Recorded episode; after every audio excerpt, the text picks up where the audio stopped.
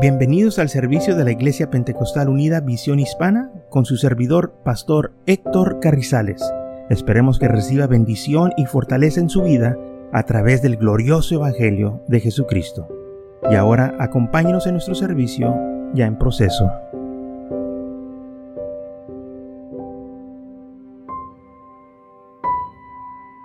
Entonces el Mateo versículo 3 del capítulo 5 dice así, Bienaventurados los pobres en espíritu, porque de ellos es el reino de Dios. Los pobres en espíritu. No está diciendo, como muchas veces pensamos pobre, que tiene escasez, sino que aquí se está refiriendo que aquellos que tienen un espíritu de humildad, no un espíritu de orgullo o arrogante, sino que ellos saben de que teniendo un espíritu humilde, le agrada a Dios. Porque la Biblia dice claramente en Primera de Pedro capítulo 5 versículo 5 que Dios resiste al soberbio o al orgulloso, pero le da gracia al que se humilla. Igualmente, jóvenes, estar sujetos a los ancianos y a todos, sumisos unos a otros, revestidos de humildad, porque Dios resiste a los soberbios y da gracia a los humildes, a los pobres en espíritu. Aquellos que sumían ante Dios, no que sumían al enemigo. No, al enemigo luchamos contra el enemigo. Nos humillamos ante Dios. Nos humillamos a los hermanos que aman al Señor. Pero nosotros nunca nos vamos a humillar ante nuestros enemigos. Vamos a luchar. En el nombre de Jesús vamos a ganar. ¿Por qué? Porque la Biblia claramente dice que somos más que vencedores en Cristo Jesús. Entonces está diciendo que estamos en una batalla espiritual. Y, la Biblia, y Pablo dice que estamos en una batalla espiritual. Si tú tomías a tu enemigo, tu enemigo te va a destruir. Pero si tú tomías a Dios, Dios te va a bendecir y te va a dar la victoria. Y aquí el Señor se estaba refiriendo que es importante que nosotros tengamos un espíritu, hermanos, sumiso ante Él, no orgulloso, sino que nos sumíamos ante Él, que no seamos orgullosos. Ese espíritu de orgullo no respeta a nadie. Si tú le das oportunidad ese espíritu, se te va a meter. Hay gente muy orgullosa, tienen este mucho orgullo, hasta tienen una mirada de altivez, te miran abajo. Te miran que ellos son superior a ti. Muchas veces ni te quieren hablar, ni quieren dirigir la palabra porque ellos se creen superior a ti. ¿Qué pasó? ¿Qué, eh, ¿Por qué tienen esa actitud? Porque tienen un espíritu de orgullo, un espíritu de soberbia. ¿Y qué dice la Biblia de esta gente? Que Dios lo resiste. El Señor no quiere saber de ellos nada por ese orgullo. Ese orgullo, ese eh, altivez. Eso fue lo que tenía el diablo, hermanos. Que se enorgulleció, quiso, ser igual a Dios, que, quiso hacer lo que Dios estaba haciendo y, y qué error hizo. El orgullo te ciega. El orgullo te hace que destruyas a los demás. El orgullo te impide que recibas bendiciones de parte de Dios.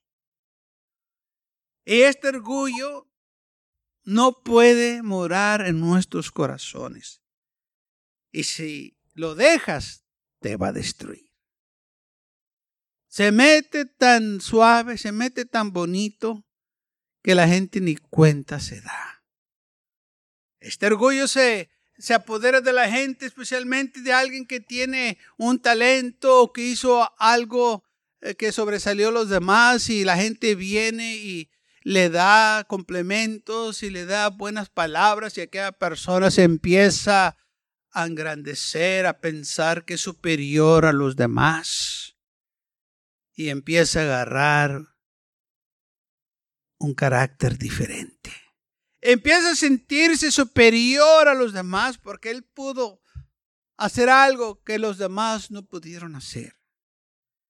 Y claro, la gente está aplaudiendo esto y lo está levantando y aquella persona, se, como decimos, se levanta el cuello, se levanta ¿verdad? Su, eh, su orgullo y ya no es la misma persona. Porque el orgullo hace que la gente cambie. Que tantas veces una persona tiene éxito y, y porque tuvo éxito se olvida ya de dónde salió o de dónde vino o quién era cuando no tenía nada y ahora que tiene riquezas o tiene fama y fortuna, no quiere saber nada de aquellos que eran sus compañeros antes, porque ahora se siente superior. ¿Qué pasó? Ahora tiene un espíritu de altivez, de soberbia. Tiene un espíritu de orgullo.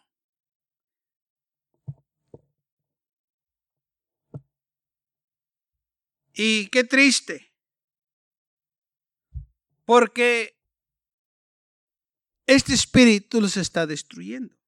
Ahora, quizás en el mundo eso se acepta, quizás allá todo está bien, pero en la iglesia con los hijos de Dios, eso a Dios no le agrada. Eso a Dios no le place. Y nosotros tenemos que guardar nuestro corazón, que ese espíritu no entre en nuestras vidas. Y qué triste porque mucha gente ah, agarra cualquier cosita y ya se sienten muy orgullosos. Y estoy hablando de gente que conoce al Señor. Gente que cambia de actitud, que cambia de, de personalidad, si puedo decirlo así, porque ya, pues ya este, ellos lograron algo grande y, pues no, pues ya, ya esa iglesita, pues ya no van a ir ellos ahí porque esa iglesita de los pobres, ahora ellos se van a buscar una iglesia eh, pues donde está la gente de dinero porque pues ya ellos ya no se sienten cómodos con los hermanos estos. Ahora ellos son de dinero. Ahora ellos tienen una mansión. ahora ya no pueden estar con nosotros. ¿Por qué? Pues es ¿Qué tiene que ver eso con tu salvación? Mucho para algunos que pierden su salvación por las cosas materiales. Tenemos que guardar nuestro corazón. Dice Filipenses capítulo 2 versículo 3, nada hagáis por contendia o por vanagloria, antes bien con humildad, estimando cada uno a los demás como superiores a él mismo. ¿Por qué? Porque Dios resiste al soberbio, pero la gracia que es mía. Tenemos nosotros que acordarnos de esto. Dios resiste a estos espíritus. ¿Por qué? Porque así, miren hermanos, la cosa es esta. ¿Qué consecuencias cuando este espíritu se apodera de ti. Primero, Dios te resiste, o sea, Dios se aparta de esta persona. No hay bendición sobre esta persona como Dios la quiere dar. Ahora ellos están dependiendo del dinero, de la fama, y ya no están dependiendo del Señor. Santiago capítulo 4, versículo 6 al 10 dice, pero él da mayor gracia. Por esto dice, Dios resiste a los soberbios y da gracia a los humildes. Sometidos pues a Dios, resistir al diablo y irá de vosotros. Acercaos a Dios y Él se acercará a vosotros. Pecadores, limpiar las manos y, y vosotros los de doble ánimo purificar vuestros corazones, sometidos a Dios, sométete a Dios. Olvídate del orgullo porque Dios te va a rechazar. Dice, resiste al diablo, no permitas que el diablo ponga el orgullo en tu corazón. Resístelo, dile, no, Señor, en lugar de engrecerme, yo te voy a dar gracias porque me has bendecido. Le voy a decir a todos que tú me has bendecido. Y por lo que tengo es porque tú me la has dado. Eso es dándole la gloria a Dios. Y no permitir que el orgullo se apodere de tu corazón. Pero así se le dice, bienaventurados los pobres en el espíritu, bienaventurados aquellos que no se han orgullecido. Bienaventurados aquellos que no están llenos de orgullo, de soberbia. Porque Dios no resiste al que está lleno de orgullo. Y luego dice, afligidos y lamentar y llorar. Vuestra risa se convierte en lloro y vuestro gozo en tristeza. Humillaos delante de ti, del Señor y Él os exaltará. Él te va a exaltar. Si tú te ante Dios, Él te va a exaltar. Él te va a bendecir. Isaías 57, versículo 15 dice, porque así dijo el Altísimo y Sublime, el que habita la eternidad y cuyo nombre es el Santo, yo habito en las alturas y la santidad y con el quebrantado y humilde de espíritu, para hacer vivir el espíritu de los humildes y para vivificar el corazón de los quebrantados. Entonces dice él, y con él quebrantado y humilde del espíritu. Él habita. Pero ¿qué dice aquí la palabra del Señor? ¿Qué nos está diciendo? Eh, Dios quiere bendecirte. Pero no te puede bendecir con un espíritu de altivez, pero con un espíritu que está quebrantado y humilde. Él te va a bendecir para hacer vivir, dice, para hacer vivir el espíritu de los humildes. Él te va a bendecir. Él está con nosotros. Pero si nos exaltamos, ¿por qué el hombre se exalta? Bueno, yo creo que es algo que desde pequeño nos han enseñado de competir uno con otro a ver quién puede hacer las cosas mejores. ¿Verdad? Pero cuando se trata del reino de los cielos, no podemos actuar así. Si alguien está haciendo algo mayor que yo, o mejor, o grandes cosas, yo no tengo por qué, o él no tiene por qué, engullecerse. Lo está haciendo para el Señor. El Señor lo va a bendecir. No estamos compitiendo, ni tampoco comparándonos unos con nosotros, porque dice Pablo, los que se comparan unos con otros no son sabios. Entonces nosotros no podemos estar en competencia con nadie. Si vas a hacer algo, lo vas a hacer para la gloria de Dios. Y si te dan buenos complementos, di lo hice para la gloria de Dios, el Señor lo hizo esto. Yo nomás fui un instrumento. Pero cuando uno le roba la gloria a Dios, ese es cuando se, entra ese espíritu de orgullo. Dice, sí, fíjate lo que yo hice. No, hombre, hubieras visto como yo lo hice y nunca le dieron la gloria a Dios. Oh, el sacrificio que yo tuve que hacer para llegar hasta aquí. Y nunca le dio la gloria a Dios. Isaías 66, versículo 1 dice, Jehová dijo así, el cielo es mi trono y la tierra estrado de mis pies. ¿Dónde está la casa que me habéis de edificar y dónde está el lugar de mi reposo? Mis manos hizo todas estas cosas. Y así todas estas cosas fueron, dice Jehová, pero mirar aquel que, que es pobre y humilde de espíritu y que tiembla a mi palabra. Pero mirar, yo miraré aquel pobre y humilde de espíritu y que tiembla mi palabra. Yo lo estoy viendo. Yo miraré eh, estas personas. Lo que hacen, lo que dicen. Una persona que sumía va a recibir bendición. ¿Y qué de aquellos que tienen este espíritu de altivez? Proverbios capítulo 16. Dice, antes del quebrantamiento es la soberbia y antes de la caída la altivez de espíritu. Mejor es humillar el espíritu con los humildes que repartir despojos con los soberbios. Pero antes del quebrantamiento, la soberbia. Pride goes before destruction. El orgullo va antes de la destrucción, del quebrantamiento. Sí, al momento no lo miras, pero con el tiempo viene. Gracias a Dios que Dios es como dice la vida, es lento para la ira. Y muchas veces el hombre dice, pues es que Dios tiene que hacerlo rápido.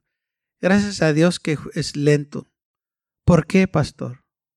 Porque Él nos da oportunidad para arrepentirnos. Por eso es lento. Porque si Él quiere, lo hace rápido pero Él es lento, es paciente con nosotros. Por eso dice la Biblia que Él no quiere que nadie perezca, más que todos vengan a arrepentimiento. Qué bueno que Él es lento para la ira. Grande el misericordia. Gloria al Señor. Y entonces nosotros podemos estar confiados de que el Espíritu humilde es mejor que el espíritu de altivez, de la soberbia. Porque ese espíritu de orgullo nos aleja de Dios. Pero un espíritu humilde nos acerca a Dios. Vamos a leer, hay una historia en Lucas capítulo 18 del espíritu que tenían dos hombres que fueron al templo a orar. Lucas 18, empezando del versículo 10, dice, dos hombres subieron al templo a orar. Uno era fariseo y el otro publicano. El fariseo puesto en pie oraba consigo mismo de esta manera. Dios, te dé gracias porque no soy como los otros hombres, ladrones, injustos, adúlteros, ni aun como este publicano. Ayuno dos veces a la semana. Doy diezmo de todo lo que gano.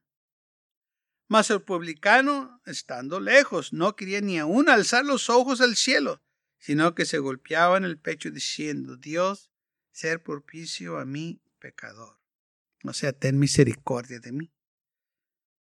Os digo que éste descendió a su casa justificado antes que el otro, porque cualquiera que se que en el eh, se enaltase será humillado, y el que se humilla será enaltecido. Entonces, dos hombres fueron al templo a orar. Uno era un fariseo, un religioso, un espiritual, un hombre dado a mucha oración y ayuno y a la palabra. Y el otro era un publicano, o sea, un pecador, un hombre común. Los dos fueron al templo a la misma hora orar o estaban en el mismo templo, en el, este, en el mismo lugar orando. Y dice la palabra de Dios que el fariseo puesto en pie oraba consigo mismo. De esta manera, fíjese, ¿con quién estaba orando? Con él mismo, no estaba orando con Dios. Él estaba orando con él. Él se estaba diciendo qué bueno él era. ¿Nunca habla con, con usted mismo? Cuando hace algo, oye, pues, Panchito, te aventaste, Panchito, hiciste muy bien. y, tú te estás este, enalteciéndote tú mismo, diciéndote que te aventaste y que hiciste algo bueno. Es lo que estaba haciendo él. Es lo que estaba haciendo este hombre, diciéndose él mismo, oye, realmente Dios está bendecido que me tenga a mí. Él está privilegiado que yo eh, le sirva. O quizás en la mente él que él me sirva a mí. Dios realmente sabe que yo soy una persona recta.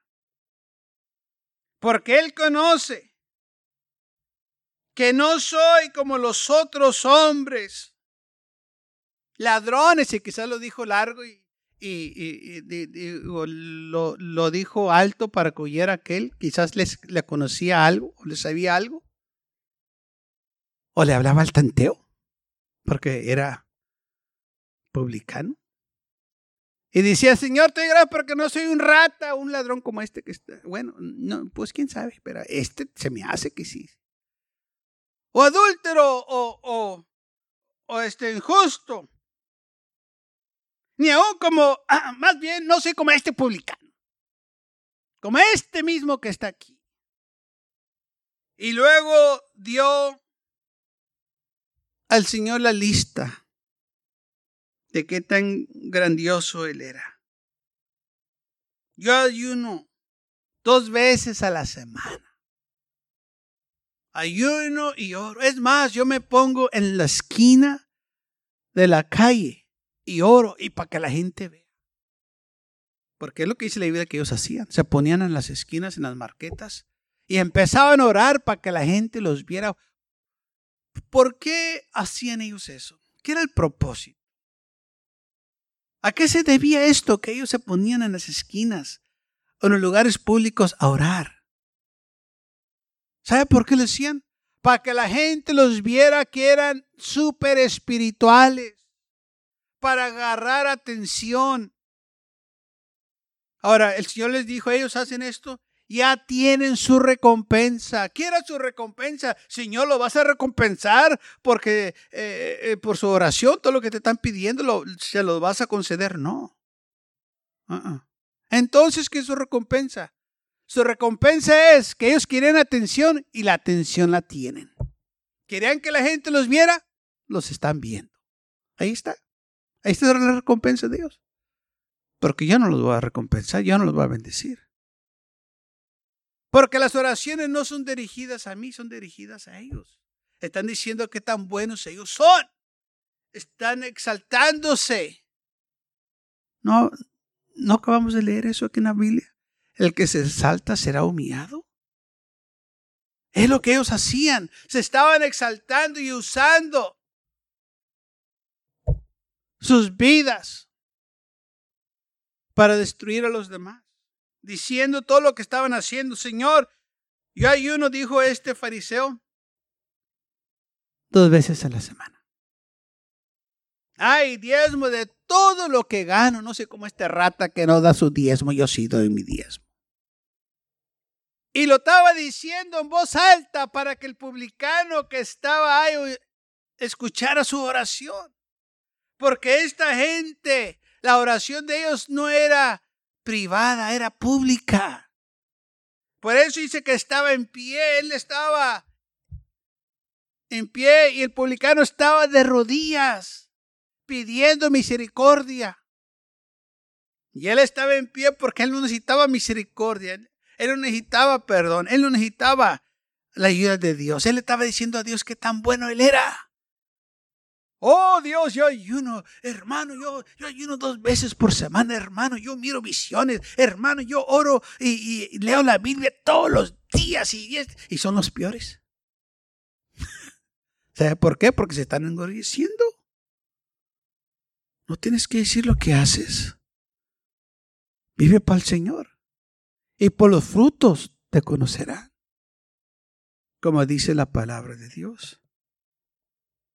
Pero yo sé que usted, como ya nos hemos topado con gente así, que nos dicen que han visto visiones, que Dios les habla y, y, que nomás Dios les habla a ellos de cierta manera y, y, que son elegidos por Dios y que Dios los escogió para este y que el otro.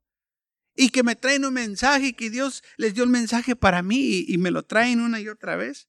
Y nomás a ellos Dios les habla. Así eran los fariseos. Mas el publicano, estando lejos, ni quería ni alzar los ojos al cielo porque el fariseo sí los tenía alzados al cielo diciéndole a Dios, Dios, oh Dios, mira todo lo que hago por ti, mira todos mis, mis ayunos, mis oraciones, mis diezmos, todo. Y, no sé cómo estos, esta, esta basura que está aquí, este publicano, no sé ni por qué vino este pecador para contaminarme. A eso ha de venir, para contaminar. Pero este publicano ni quería ni alzar los ojos al cielo, sino que se golpeaba en el pecho y dice, Señor, yo sé que soy pecador. Yo sé que te ha fallado.